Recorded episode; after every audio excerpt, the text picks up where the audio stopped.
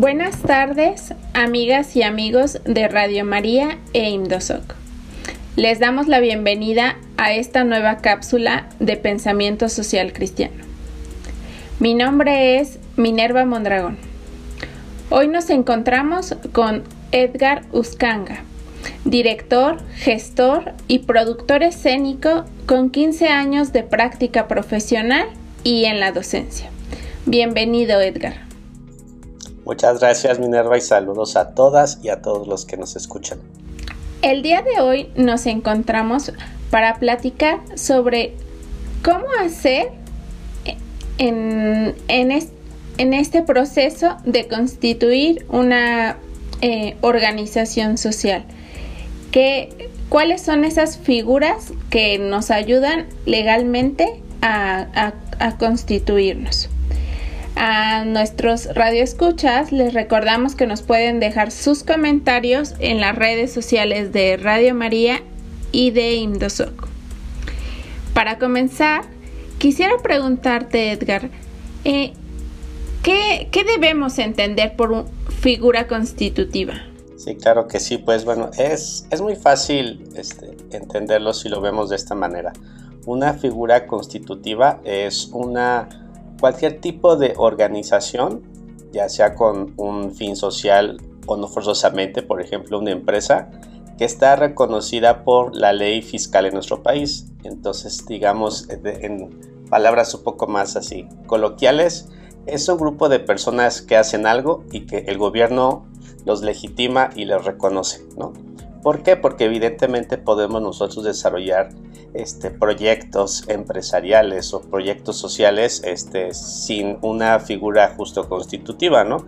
Es decir, si nosotros hacemos así una, una rifa para apoyar a un amigo en una, en una operación que le van a hacer, pues digamos que es un proyecto con un beneficio social, ¿no? Y el, el gobierno no lo, no lo reconoce, ¿no? Sin embargo, eh, pues sí existe una necesidad de que las organizaciones eventualmente se constituyan de forma, de forma formal, ¿no? Sobre todo, ¿por qué? Porque a, la par de que les dan más reconocimiento, ¿no? También eh, pues empiezan a generar, generar dinero, lo cual también es de esperarse de cualquier organización, ¿no? Eh, independientemente de su enfoque, igual ahorita hablamos como de los distintos enfoques según la figura constitutiva, y pues evidentemente toda esta actividad económica, ya sea de un proyecto solamente social o empresarial, pues este, el, el gobierno, ¿por qué las formaliza? Pues porque tiene alguna carga, alguna carga fiscal, ¿no? Entonces digamos que una figura constitutiva es este, pedirle al, al gobierno que nos reconozca en nuestras actividades, ¿no? Al reconocernos el, gobierno, eh, seguramente necesitamos presentar alguna serie de documentos, seguir un proceso. ¿Qué nos podrías decir al respecto de em, un poco estos requisitos, eh, las cuestiones de cuánto tiempo nos lleva y qué y cuánto tenemos que invertir para, para este proceso? Claro, sí. Pues dependiendo de la figura constitutiva, pues eso determina el procedimiento e incluso la, documentación. Eh, al respecto y pues para también un poco encaminar eh, la, pregunta, ¿cuáles serían las figuras constitutivas principales que en mi opinión pues funcionan para proyectos de impacto social, por ejemplo, ¿no? O de emprendimiento social. La primera sería una SC, que es una sociedad civil que es una figura constitutiva que podemos decir que está a la mitad del camino entre una organización pura, meramente lucrativa y de, impacto social. Entonces digamos que está ahí en medio. De hecho, por eso se, el gobierno incentivó la formación de las SC, que es la sociedad civil. También otra es la AC, la asociación civil. La diferencia con la SC es que la AC, la asociación civil, el, objeto de, sus, de, la organización es meramente no solamente de impacto o de beneficio social. Y eh, también existe las sociedades de acciones limitadas, que es una nueva figura constitutiva que el gobierno ha impulsado. Respecto a las dos primeras, SC y AC, pues lo que se requiere para empezar, eh, y que creo que es la principal inversión económica, se requiere el pago de los honorarios de, de, un... Eh, ay, se me fue de un auditor. Entonces, eh, en los pagos de honorarios, son, pues es importante tener ese monto, que yo calculo que rondan, ya hablando de dinero, por entre unos 10 mil y 13 mil pesos, y que creo que es la, principal inversión económica real, ¿no? Porque estas sociedades, eh, cuando se forma el acta constitutiva por parte del notario, ahí las partes, es decir, por ejemplo, si tú y yo nos juntamos en una sociedad, el notario da fe de cuál es la aportación de cada, de cada uno.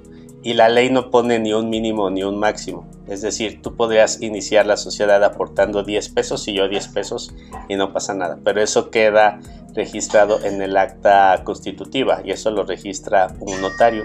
Y pues por lo, por lo mismo quedan determinadas nuestras participaciones.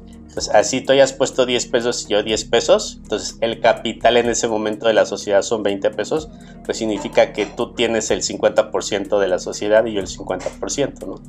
Eh, por una parte. Después, el mismo notario puede apoyar en, la, en los trámites que siguen para la formalización uno de ellos para la AC y la SC es un trámite que se hace en la, Secretaría de Relaciones Exteriores, en donde eh, se debe dar fe que el nombre de nuestra sociedad no lo, está, no lo está usando nadie más en el resto del mundo, ¿no? Es porque nosotros ahora sí que les estamos bautizando al hijo, entonces este, el, a nivel internacional no se permite que se repitan los nombres. Entonces, eh, a grandes rasgos creo que son los, los, los procedimientos y los, y los documentos, ¿no? Y, si algún otro documento pide el notario, mm, va a ser como muy sencillo. Eso para las SC y las AC.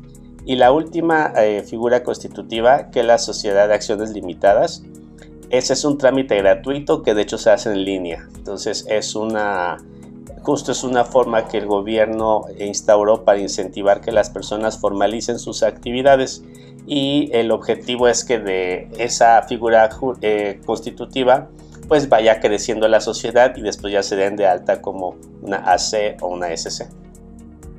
Ok, muchas gracias eh, por, por, aclararnos eh, estas diferencias que hay entre cada una de estas figuras, porque si bien a veces se puede pensar que requiero una gran estructura o muchas personas para poder eh, constituirme como una asociación.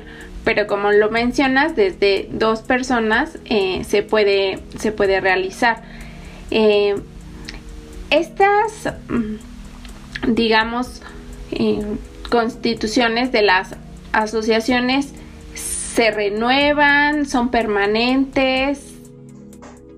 Son este, permanentes, de hecho la, en, la ley este, se indica que la, la sociedad se disuelve por voluntad de las partes. Entonces no es como un trámite que hay que estar renovando cada año o cada dos años, ¿no? Eh, eh, hay una, solamente si hay una, una restricción que habría que poner atención, eh, si una sociedad este, no declara actividades económicas ante el SAT, este, pasadas 20, 15 o 20 años de su formación, este, por ley estamos obligados o a renovarla o a anunciar que ya está este, finalizada la, sociedad, ¿no? Eh, ¿Por qué? Pues porque al formalizarnos así ya tenemos que declarar impuestos, pagar impuestos, declarar ingresos, etcétera, declarar ganancias, a excepción de las AC. Esa es una diferencia interesante, porque las SC, las sociedades civiles, pueden tener ganancia, así fiscalmente hablando, y una AC no, porque son organizaciones sin fines de lucro. Entonces, digamos que las ganancias que puede tener, entre comillas, una AC, se invierten en la misma sociedad. No se reparten o no se pagan sueldos. Hay maneras, evidentemente, de retribuir el trabajo de todos, pero así contablemente no tienen ganancia, ¿no? Entonces, eh, este, pues sí, se, disuelven a partir de la, voluntad de, las partes y no hay que, no hay que renovar. Eh, gracias por eh, hacer esta aclaración.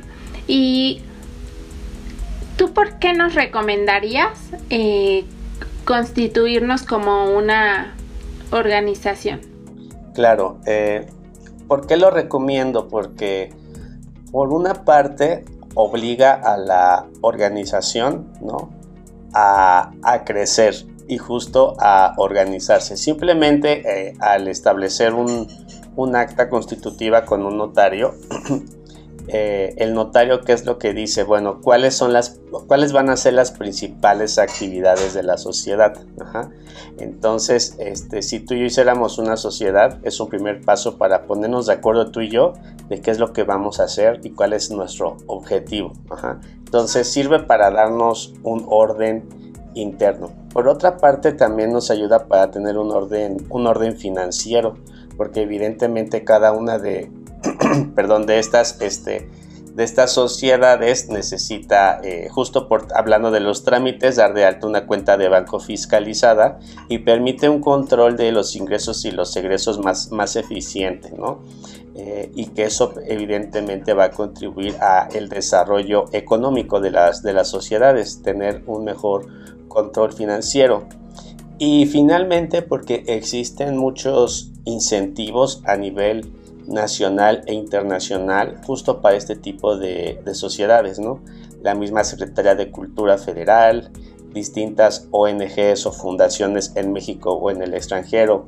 Hay convocatorias también de la ONU, de la UNESCO, del Banco Iberoamericano. Entonces, eh, estas convocatorias o estos financiamientos están dirigidos justo para emprendimientos sociales o artísticos, ¿no? De beneficio este, del área de las humanidades y pues eh, eh, no se lo van a dar así a las personas nada más, porque sí se lo van a dar a una organización legalmente constituida. Entonces son los, los beneficios que yo, que yo veo y eventualmente el, el gobierno mexicano por medio de la, por la ley fiscal que va que nos va rigiendo también va dando incentivos fiscales. Por ejemplo, en el caso de las AC, de las asociaciones civiles, después de dos años de operaciones, pueden solicitar a, a, la Secretaría de Hacienda y Crédito Público ser donatarias, entonces se les autoriza a ser donatarias para que puedan justo recibir donativos en efectivo y en especie sin ningún tipo de problema social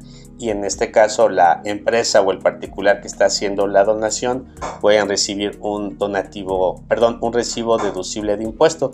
Esto no, aplica para las SC, pero es a las AC, por ejemplo, si les, les beneficiaría ser donatarias después de dos años de haberse constituido. Sin duda son eh, muy interesantes las perspectivas que nos planteas, que nos ayudan a todas aquellas personas que estamos trabajando en algún proyecto o, pensando en una asociación, eh, nos das unas pequeñas luces, pistas para, para saber eh, cómo continuar en este camino. Te agradezco, Edgar, por esta conversación, por la sensibilización que nos ayuda a crear una mejor comunidad y a construir un mundo más justo a la luz del Evangelio. Al contrario, muchas gracias a ti, Minerva, y a todas y a todos los que nos escucharon. Muchísimas gracias y hasta la próxima.